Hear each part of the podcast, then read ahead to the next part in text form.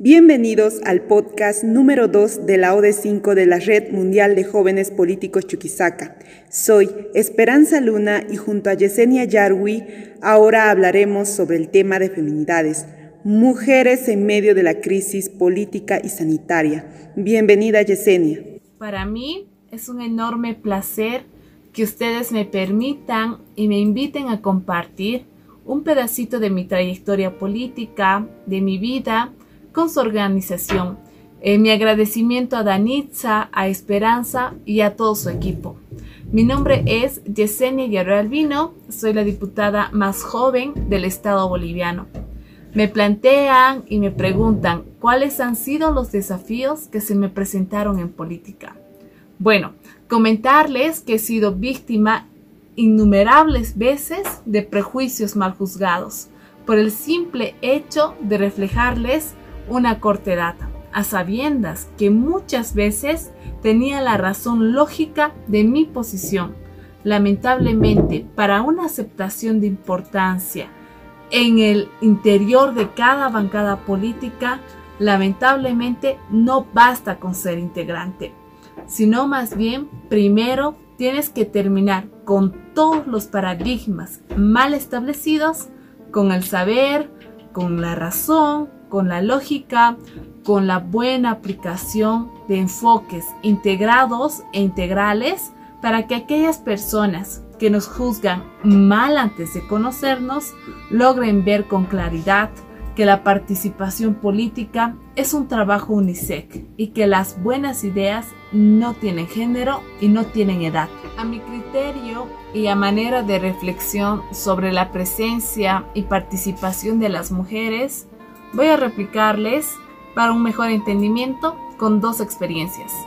La primera evidencié que en medio de la coyuntura nacional, de decisiones políticas, de decisiones de debate, lamentablemente la intolerancia se presenta como un signo característico dentro de la Asamblea Legislativa Plurinacional Asimismo, la falta de comprensión por manifestar posiciones y criterios diferentes y disidentes.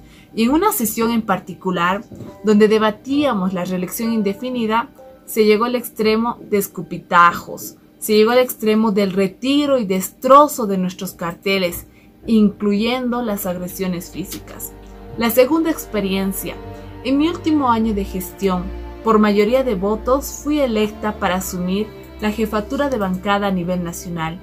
Penosamente, a quienes me confiaron el voto les iniciaron vigilancias constantes, llamadas reiteradas, otros actos continuos de persecuciones y hostigamiento. Y esta es mi reflexión. Todos los militantes, hombres y mujeres de los diferentes partidos políticos deben de escuchar, deben de respetar y aceptar las ideas diferentes, los criterios diferentes, el multipartidismo, la resolución de conflictos. Penosamente hay políticos que creen que las mujeres son de su propiedad, que los jóvenes somos de su propiedad e intentan someter, e intentan manipular, controlar, intimidar, menospreciar. Políticos que deben que deben de sentir vergüenza por su comportamiento, por prácticas y conductas que deben ser fulminadas, que no deben ser naturalizadas, que no deben ser aceptadas por la sociedad. Actos que tienen que necesariamente ser superados. Bueno, refiriéndome a la proporcionalidad y a los escaños ocupados por mujeres, considero que en la actualidad y en esta época más global, es un instrumento y es un instrumento de ser un arma de doble filo. ¿Por qué? Porque aún son los hombres quienes abren estos espacios de poder y buscan a las mujeres, a algunas mujeres, quienes puedan aceptar más fácilmente una hegemonía partidaria. No se debe ver la representación femenina únicamente por medio de un sistema de cuotas o de un sistema de escaños se debe ver a las mujeres para lograr un cambio significativo, debiendo promover, potencializar en todas las organizaciones políticas la participación efectiva desde los niveles inferiores hasta los más altos, garantizando una verdadera formación meritocrática, académica, para ocupar cargos de protagonismo, para ocupar cargos de poder, de decisión y de manejo propio y original de los partidos políticos. No solo necesitamos algunas mujeres en política, necesitamos muchas mujeres en política que dejen huella, que generen aún más un impacto real, que quieran realmente cambiar la realidad. Y eso se puede hacer si nosotras nos involucramos en política. Yo, por ejemplo, no entré a la política para tener poder o el poder por sí mismo. Yo entré a la política porque me considero no ser irreverente, porque no me gustan las recetas. Me entrego a la vida, no a una sumisión política. Me entrego a la vocación de servicio. Y muchas veces nos dicen que no se puede, que las desigualdades están ahí o están así, y que el mundo o el país está hecho así, y que no lo vamos a lograr cambiar. Por más difícil que sea, tenemos el deber, tenemos el compromiso de transformar nuestra realidad social. En esta situación se nos presentan varios desafíos importantes para todos y también se nos presenta un futuro incierto por delante. Y en medio de esta crisis política, en medio de esta crisis pandémica, el rol de las mujeres no ha sido suficientemente reconocido. La pandemia ha puesto en evidencia la importancia que tiene el trabajo de la mujer. La mujer que realiza las actividades no solamente en el interior de las familias, sino en lo que se denomina la primera línea de batalla. Es decir, eh, actividades que se relacionan directamente con la enfermedad.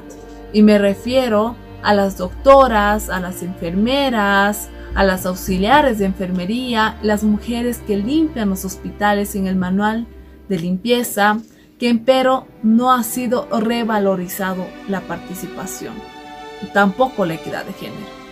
Otro problema que enfrentan las mujeres en este conflicto durante el confinamiento es también la violencia de género. Víctimas que conviven con sus agresores y muchas veces no saben cómo actuar o no saben a quién acudir. La pandemia tiene que ser la oportunidad de romper todos los paradigmas que están mal establecidos en nuestra sociedad y que esta experiencia que estamos atravesando sea un motivo para valorar las tareas que hacen las mujeres, reconociendo la importancia del hogar, reconociendo la importancia del cuidado del hogar, es decir, el cuidado de la alimentación, de la salud, de la educación, de la higiene. Es un trabajo no remunerado y ahora sea la oportunidad de complementar a todos los integrantes de la familia a participar en las diferentes tareas del hogar, aumentando la conciencia social, aumentando la realidad en la cual nosotros vivimos, transformando esa realidad y rechazando todas las brechas de desigualdad. Bueno, quiero dejarles este mensaje a la organización y al público que nos está viendo es vital tener un compromiso inquebrantable con el logro y el cumplimiento de nuestras metas. Yo tengo el convencimiento absoluto que los jóvenes, los jóvenes millennials, tienen que estar seguros de hacer prevalecer su importancia, generar alianzas, apropiarse del poder porque empoderados, con metas, con sueños, van a generar que cada miembro de nuestro país se transforme, se regenere en su pensamiento, cumpla con sus deberes, cumpla con sus obligaciones, consolidando el país que nosotros nos merecemos y que soñamos un Estado justo, un Estado democrático y un Estado paritario. El podcast de la ODS 5 Feminidades, Mujeres en medio de la crisis política y sanitaria, es una producción de la ODS 5, de la Red Mundial de Jóvenes Políticos de Chuquisaca. Esperamos haya sido ilustrativo. Soy Danitza Mamani Campos, junto a la diputada Yesenia Yaru Albino, y te invitamos a seguir el podcast número 3 sobre masculinidades.